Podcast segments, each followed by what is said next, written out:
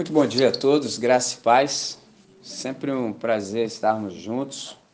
Hoje é o nosso oitavo Reagindo, é o espaço que a gente tem de aprofundamento, espaço que a gente tem para dirimir as dúvidas, dar as nossas contribuições ah, num formato mais efetivo, de modo que todos nós possamos participar dele com grande intensidade. A nossa comunidade tem esse hábito e essa cultura de valorizar. É, esse é o, essa é a razão pela qual, por exemplo, todos nós temos ah, feito o melhor uso que a gente pode do púlpito e tem sido um recurso fantástico que a gente tem encontrado da gente apropriar de tudo que tem sido dito, da gente vivenciar, da gente experienciar e aí ter sim oportunidade de transmitir. Eu prestei atenção muito no que o Léo falou e na oração dele a gente percebeu que ele falou assim: grato Senhor pela coragem que me deu de falar sobre isso. E ele também só fez o convite que fez e deixou claro que ele só estava fazendo isso porque ele também se vê participante disso. Então, por exemplo, uma dica homilética, ou seja, para aqueles que praticam a arte da pregação, é que seus melhores sermões são aqueles que nascem dos seus momentos devocionais. Traduzindo, você tem propriedade para falar porque você vive, entendeu? Então, isso é fantástico, porque assim, deveria ser, né? Porque eu nem sei o que é isso. Deve ser difícil você falar de uma coisa que você mesmo não vive. Não sei como é que se pode fazer isso, entendeu? Então, esse tem sido um espaço muito bom para que a gente possa crescer, se desenvolver, crescer na graça e no conhecimento de nosso Senhor e Salvador Jesus Cristo, objetivando com isso a glória do Senhor e o nosso próprio desenvolvimento. Então, que bom que assim tenha acontecido entre nós. Eu tenho aprendido, e aquilo que está no meu coração para dividir hoje, as pistas já foram dadas, e é interessante que alguém disse que a alegria compartilhada é alegria multiplicada. Quem disse isso foi um camarada, um polímata chamado Goethe. E isso faz sentido, porque há uma outra frase também que eu me deparei que diz que ninguém tem o direito de ser feliz sozinho, entendeu? Isso é tão interessante que você nunca vai encontrar nas páginas do Novo Testamento, por exemplo, um santo solitário. Isso não existe. Não tem nas páginas, por exemplo, da Escritura, sobretudo no Novo Testamento, naquilo que a gente conhece como igreja, um santo sozinho. Não tem, entendeu? Porque, na verdade, a alegria, quando ela é compartilhada, ela é multiplicada. Então, igreja, a gente já sabe agora, depois de tudo que a gente tem aprendido, que igreja é relacionamento. E celebração é tão somente uma manifestação de uma igreja local. Mas o que vale de fato é a teia de relacionamento, teia de relacionamentos que a gente tem exatamente quando, por exemplo, a celebração termina. Isso é que é fantástico. Então, eu conversei com vocês no último encontro e a gente vai deter a nossa atenção exatamente sobre os textos que, ou melhor, o texto que a gente leu e eu vou acrescentar ainda dois.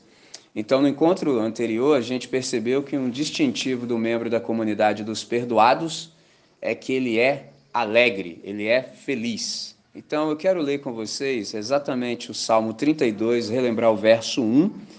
A esse texto eu acrescento João 1, 29 e na sequência Filipenses capítulo 4, o verso 4. Eu vou na mesma linha que o Espírito Santo abriu para nós quando o Léo nos falou, falar sobre alegria. Então, o primeiro texto diz assim: Feliz é aquele cuja iniquidade é perdoada, cujo pecado é coberto.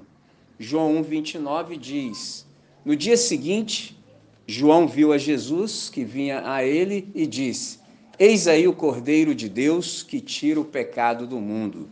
Filipenses capítulo 4, o verso 4, nos concita a Alegrem-se sempre no Senhor. Novamente direi: alegrem-se. Vamos orar? Deus nosso Pai, muito gratos somos por essa hora, por esse tempo, por esse espaço, por essa ocasião, por essa oportunidade que a gente tem de se acercar do texto sagrado em comunidade, continuar ouvindo a tua voz como estamos até exatamente agora.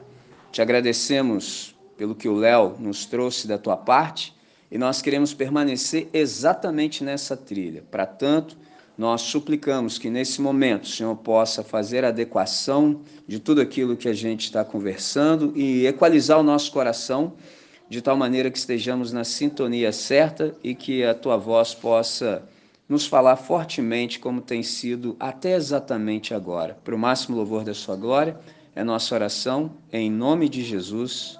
Amém, Senhor. Amém. Muito bem. Nós temos uma marca distintiva como comunidade e essa marca é pelo fato de nós sermos pessoas que são felizes e alegres. É interessante que quando a gente olha, por exemplo, para o contexto vital da primeira comunidade de discípulos, a gente percebe que exatamente a marca deles era a alegria. Então, uma das características inerentes da comunidade dos perdoados é a alegria.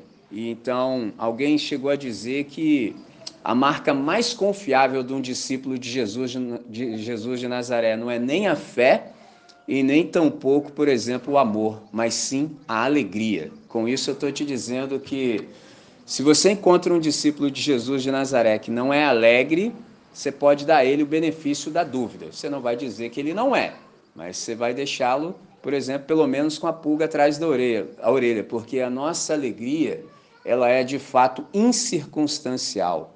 Nós não dependemos que a situação esteja favorável para a gente ser alegre, porque se a gente dependesse disso, a gente seria do time daqueles que são da felicidade.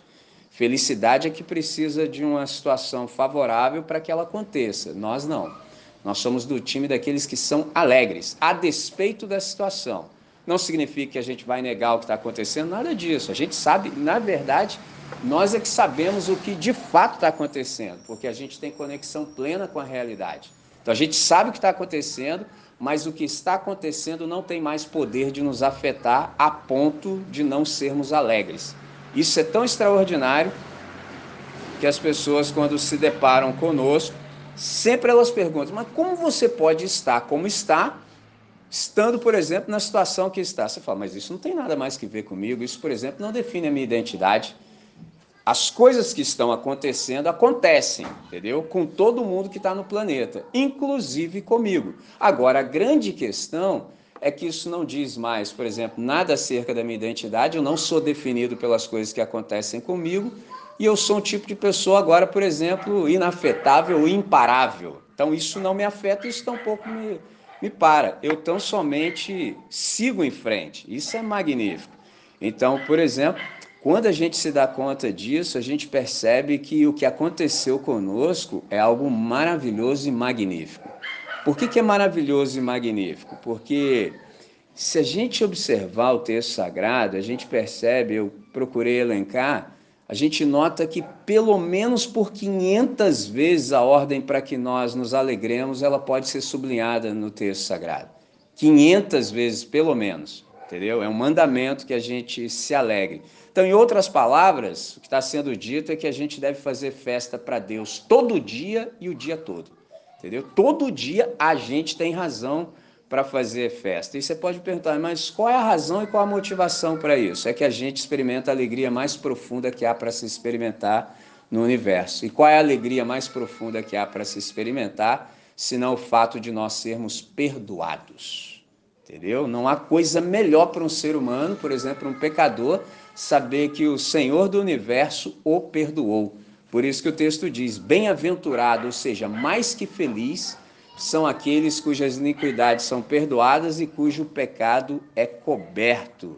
Então, por isso que esse texto que eu acrescentei, de João, capítulo 1, 29, ou seja, João evangelista registrou as palavras de João, o batizador. Ele é primo de Jesus, mas eles não se conheciam, entendeu? Você percebe que Lucas, capítulo 1, verso 80, diz que João foi para o deserto e ficou lá até quando chegou o tempo dele se apresentar a, a Israel. E João tem uma diferença de idade de Jesus de seis meses. Então, nesses seis meses que eles têm diferença de idade, João incendiou Israel, preparou o ambiente para que ele chegasse. E o código que o pai estabeleceu com João para que João pudesse identificar quem era Jesus de Nazaré é aquele que você vir o Espírito Santo vir sobre como pomba, esse é aquele que batiza com o Espírito Santo, porque o João batizava com água. Então ele e o Pai tinham esse estabelecido. E quando João viu Jesus chegar, ele diz: Eis aí o Cordeiro de Deus que tira o pecado do mundo. É interessante que, no contexto que o João falou isso aqui, tendo como fundo cultural, por exemplo, a mentalidade judaica, isso aqui foi uma bomba que ele soltou. Foi algo extraordinário, porque o judeu sabia pelo menos duas coisas. Primeiro, pecados são cobertos, é o que o texto diz. Olha o que o Davi falou. Bem-aventurado aquele cuja iniquidade é perdoada e o pecado é coberto. Entendeu? Não falou tirado. Aí vem o João, vê uma pessoa passando e diz assim: Eis aí o Cordeiro de Deus que tira o pecado do mundo. Rapaz, até o cara que estava dormindo nessa hora, quando eu vou, como é que é? Entendeu? Como assim? E outra, o judeu também sabia que só Deus perdoa pecados. Olha o que João falou assim, numa frase simples que você pode ler rápido e você não pega as implicações. Então, por exemplo, quando Jesus, em Marcos 2, disse ao paralítico que os seus pecados estavam perdoados, rapaz, na hora os caras falaram, você está de zoeira, velho. Entendeu? No coração, no íntimo, os caras falaram, mas quem, quem, quem é que pode perdoar pecados se não Deus? O que, que Jesus está dizendo? Eu sou. Entendeu? Sou eu mesmo. Entendeu? Eu tenho essa autoridade. Então, para que vocês saibam que sobre a terra o Filho do Homem tem poder para tirar pecados, ele diz: levanta, toma tua cama e anda. Era para ele dizer o contrário. Eu passei anos, se não décadas da minha vida, tentando entender o que Jesus falou para os caras. O que ele estava falando é o seguinte: não interessa. Eu é que mando nisso e eu faço do jeito que eu quiser, quando eu quiser. Não devo satisfação a vocês. Falei, olha que interessante. Então, quando João disse o que disse, foi magnífico essa afirmação, porque na verdade aqui ele está revelando, por exemplo, o ápice do ministério salvífico de Cristo e ele está desvendando, por exemplo, a novidade é, fundamental do ministério pascal ou do mistério pascal. O que, que João está falando? Só ele salva, isto é, só ele tira os pecados. Isso aqui é sensacional. Então, qual é a implicação disso tudo? O que, que a gente ah, detém daqui? Que o perdoado ele é feliz porque feliz é o perdoado. Então, aqui a gente deveria pensar o seguinte: pessoas agradecidas são mais felizes. A gente já tem razão para se alegrar, a gente já tem razão para ser feliz só que se nós formos do time da gratidão, a gente ainda consegue multiplicar essa alegria e consegue ser ainda mais feliz. Por exemplo, houve um momento da nossa caminhada em que a gente foi interceptado pelo amor do Senhor e a gente fez opção pela vida. A gente foi confrontado pelo Evangelho e a gente se deu conta de que nós estávamos mortos em delitos e pecados. Muito embora a gente circulasse para lá e para cá, traduzindo, nós éramos o walking dead. A gente só andava para lá e para cá, mas a gente não estava vivo. Então houve um dia que a luz brilhou sobre nós com mais intensidade e a gente percebeu a nossa real condição e a gente fez opção pela vida. Extraordinário isso. Só que aí tem um detalhe. Quando a gente reconheceu que estava morto e fez essa opção pela vida, a gente começou um processo. E agora a gente precisa diariamente renovar, por exemplo, essa decisão pela opção de uma vida agradecida. A gente já fez opção pela vida, sensacional. Só que todos os dias a gente precisa renovar o nosso compromisso e falar assim: Senhor, eu te agradeço pela vida e quero que os meus atos manifestem essa gratidão continuamente. Então, por exemplo, não obstante a situação que nós nos encontremos no momento, sempre há motivo para ser grato. Essa é a ideia. Em todo o tempo, independente do que aconteça, se a gente for honesto, parar e perscrutar, assim, por exemplo, a alma e observar, você sempre vai conseguir muito mais motivos para elencar para ser grato do que o contrário. Entendeu? Então, por exemplo, há um cântico que ah, nos concitava isso. Quantas bênçãos, quantas, quantas são, entendeu? Recebidas da divina mão. Sensacional. Salmo, por exemplo, 103 também nos concita a, a nos lembrarmos de todos os benefícios do Senhor e não nos esquecermos de nenhum. Imagina fazer essa conta, entendeu? Se acordar de manhã e falar assim, quanto Deus me agraciou. Para isso, você precisaria estar atento para saber quando Deus agiu. Já, já começa o problema aí. E aqueles, por exemplo, livramentos que o Senhor nos concedeu e a gente nem faz ideia. Entendeu? Você não faz ideia, porque nenhum de nós, por exemplo, tem a faculdade da, da objetividade plena. A gente não sabe o que está acontecendo. A gente não faz ideia. A gente não sabe nem o que está acontecendo no próprio corpo. Entendeu? A gente não, nem sabe. Você tem que fazer um check-up anual para ver como é que está e pode ter até surpresa. E olha que o corpo é seu, hein? Entendeu? Te manda sinais, mas a gente não presta atenção. E como é que eu vou saber os benefícios do Senhor? Então, independente do que acontecesse conosco, ou seja, independente das circunstâncias da situação, nós deveremos acordar já manifestando gratidão, para assim, por via das dúvidas. Me lembro de um amigo, né? Cara, engraçado. Uma vez ele se encontrou comigo com a Aline, ainda era o antigo Sendas. Aí ele virou para mim e falou aquela, aquela clássica pergunta que todo mundo me fala: Michelin, está na igreja ainda? Que tem cara que acha que é projeto de verão. Aí eu respondo óbvio, né? Até o fim. Não, não é que eu creia, não. Eu falei, oh, já começa assim, você está na a segunda. Está na igreja? Eu falei, estou até o fim. Não, não é que eu creio. Eu falei, fica à vontade, irmão.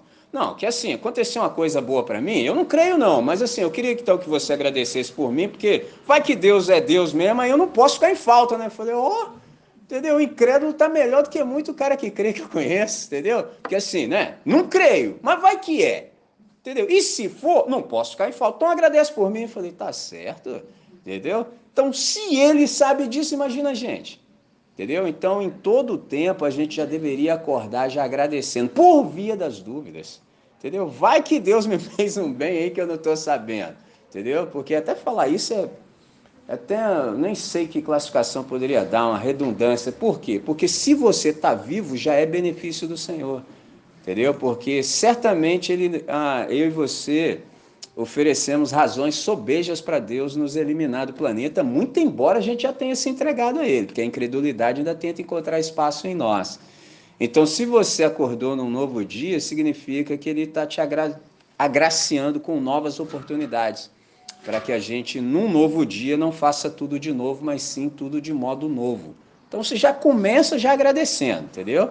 Já começa com aquela oração de gratidão que a coisa vai fluir. Então, Nesse sentido, eu quero já caminhar para o nosso encerramento nesse momento e, na sequência, eu vou lhe passar a palavra. A gente deveria, então, ter essa decisão no coração de ser agradecidamente feliz. Deveria ser assim a nossa vida, porque é isso que o texto diz. Numa versão que eu gosto muito, que é a mensagem do Gene Peterson, ele traduziu Filipenses 4,4 assim: Celebrem o nome de Deus o dia inteiro, todos os dias. Com isso eu quero dizer, alegrem-se nele. Isso é magnífico. Há uma escritora que eu gostaria de ter sido contemporâneo dela, mas pelo menos eu posso conhecê-la através da escrita, que é a Clarice Lispector. Olha o que ela diz. Eu não tenho mais tempo para absolutamente nada, porque ser feliz me consome muito. Eu falei, sensacional. Eu não tenho mais tempo para nada, entendeu? Porque eu estou dedicada a ser feliz. Isso me consome toda a energia, é o que ela quis dizer. Então, na verdade, a alegria é um eco da vida de Deus em nós. Por isso eu insisto. Não há como você ser um discípulo de Jesus de Nazaré e não manifestar a alegria da salvação. Me lembro uma vez, estava na igreja central, e aí você sabe como nós somos, né, cara? Um de nós fez algo lá que merecia o nosso riso e a gente riu. Hum, pra quê, rapaz? O diácono virou para trás num instante e falou: O que, que foi? Rapaz, eu fiquei tão desconcertado. Se eu tivesse a presença que eu tenho hoje de espírito, eu responderia para ele. Aí a esposa dele percebeu assim que foi demais, foi em excesso o legalismo. Calma, amor, eles só estão felizes. Olha isso. Calma, amor, eles só estão felizes. Aí, assim, eu fiquei desconcertado, eu não sabia o que era aqui. A gente riu, cara. O que, que foi? Eu falei, se fosse hoje, eu diria: a alegria da salvação. Não conhece, não? Não, não, porque eu sou salvo, irmão. Sou perdoado. Você quer coisa melhor? Estou feliz. A despeito de tudo que aconteça. Ficamos alegres. Não podia, não, rapaz. Esqueci. Entendeu? Porque ali o negócio era mais parecido com a Al-Qaeda. Entendeu? Não sei se sabe, mas tem alguns segmentos que você não fica mostrando muito dente, não. Entendeu? Quanto mais sisudo você for, mais você está dentro. Tem uns caras que acham que a fé cristã é assim. Não, irmão, o contrário. entendeu? Tem até uma unção de alegria, entendeu? De verdade. Jesus experimentava, entendeu? Então, nesse sentido, a gente precisa renovar em todo o tempo esse compromisso de sermos agradecidamente alegres, felizes, porque de fato a alegria é um eco da vida de Deus em nós. E a alma de quem ama Deus sempre nada em alegria, sempre aprecia, por exemplo, feriados e sempre está pronto para cantar. Quem disse isso foi um irmão nosso do passado, apelidado de João da Cruz.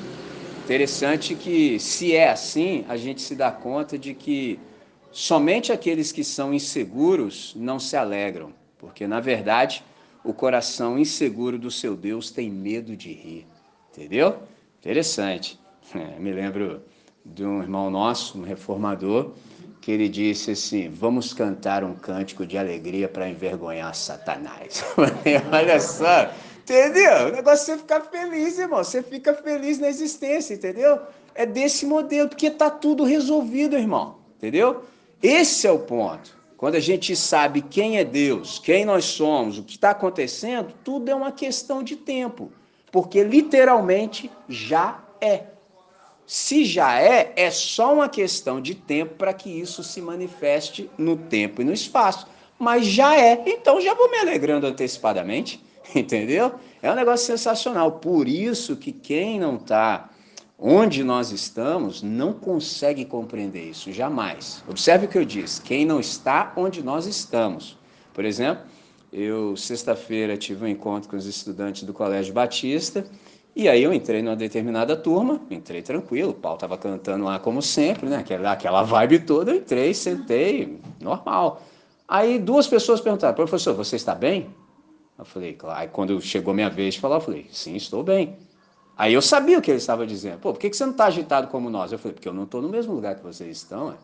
Vocês escolheram ficar no caos. Eu decidi ficar em paz. Então daqui eu não saio, não. De vez em quando confesso que sou assim brutalmente tentado, dou assim umas escorregadinhas e as escorregadelas que eu dou já são suficientes para assim estragar o meu dia, entendeu? E, assim, bagunça e eu não gosto, então eu prefiro ficar aqui. Então cada um no seu lugar. Até porque vocês são crianças e eu sou adulto. Então, nessa sala eu vou continuar sendo adulto. É simples assim. Porque eu estou aqui. Esse é o ponto. Então, quem não está onde nós estamos não consegue compreender isso. Vira loucura. Entendeu? A única coisa que o cara tem para falar, você é doido. Falei, então, entendeu? Porque nós estamos em outro ambiente. Entendeu? Outro ambiente. Muito embora ocupemos o mesmo espaço geográfico, dividamos e compartilhemos o mesmo espaço, nem todos estão no mesmo lugar. Entendeu? Então é interessante que João 14 é o momento que Jesus fala assim: para que onde eu estou, vós estejais também. Às vezes a gente lê isso rápido, você fala: peraí, peraí, como é que é? Para que onde eu estou, vós estejais também. Poxa, mas alguém podia pensar: mas você está andando com a gente três anos. Não, não, não, não, vocês não entenderam. Geograficamente, espacialmente falando, nós até estamos aqui compartilhando o mesmo espaço, mas eu estou num lugar que vocês não estão. Entendeu? Vocês, depois da minha ressurreição, vão entrar nesse lugar, mas agora vocês não estão, não. Entendeu? Isso vai ficar patente daqui a pouco quando cada um de vocês pular no mato, que a pressão vai ser forte. Esse é o ponto. Nós já nascemos dentro desse lugar. A gente só sai se a gente quiser. Entendeu? Se a tentação encontrar espaço e a gente ceder, a gente sai, mas não precisa. Então, como nós estamos nesse espaço, o que a gente deve fazer é acordar pela manhã e já começar a celebrar o nome de Deus, entendeu? Para que a gente de fato manifeste que a gente é agradecidamente alegre e feliz. Então, era exatamente isso que eu gostaria de dizer. Eu quero passar a palavra para vocês, porque me lembrei hum, de um provérbio que diz que falar é prata, calar é ouro. Então já peguei a minha prata, agora eu vou ficar com o meu ouro, entendeu? Então eu vou chamá-los para uma segunda oração e na sequência eu já passo a palavra para que vocês possam participar com maior efetividade. Deus nosso Pai, nós suplicamos nessa hora que o Senhor possa ser servido de nos abençoar com essa compreensão. Obrigado por tudo que tivemos oportunidade de ouvir no encontro anterior, por aquilo que o Senhor nos deu de novidade hoje e que tudo isso possa encontrar um solo fértil no nosso coração, sobretudo como ensino, como um aprendizado e não como mera informação. Que a nossa vida possa manifestar a todo e qualquer que se encontre conosco que nós somos agradecidamente alegres e felizes e que nós manifestamos isso porque nós temos consciência de que somos perdoados. E essa é de fato a maior alegria que um ser humano pode experimentar. Então, por isso, nós manifestamos a nossa gratidão diante de Ti, reconhecemos a Tua bondade e celebramos o Teu nome todo o tempo, o tempo todo, e fazemos essa oração em nome de Jesus. Amém, Senhor. Amém. Amém.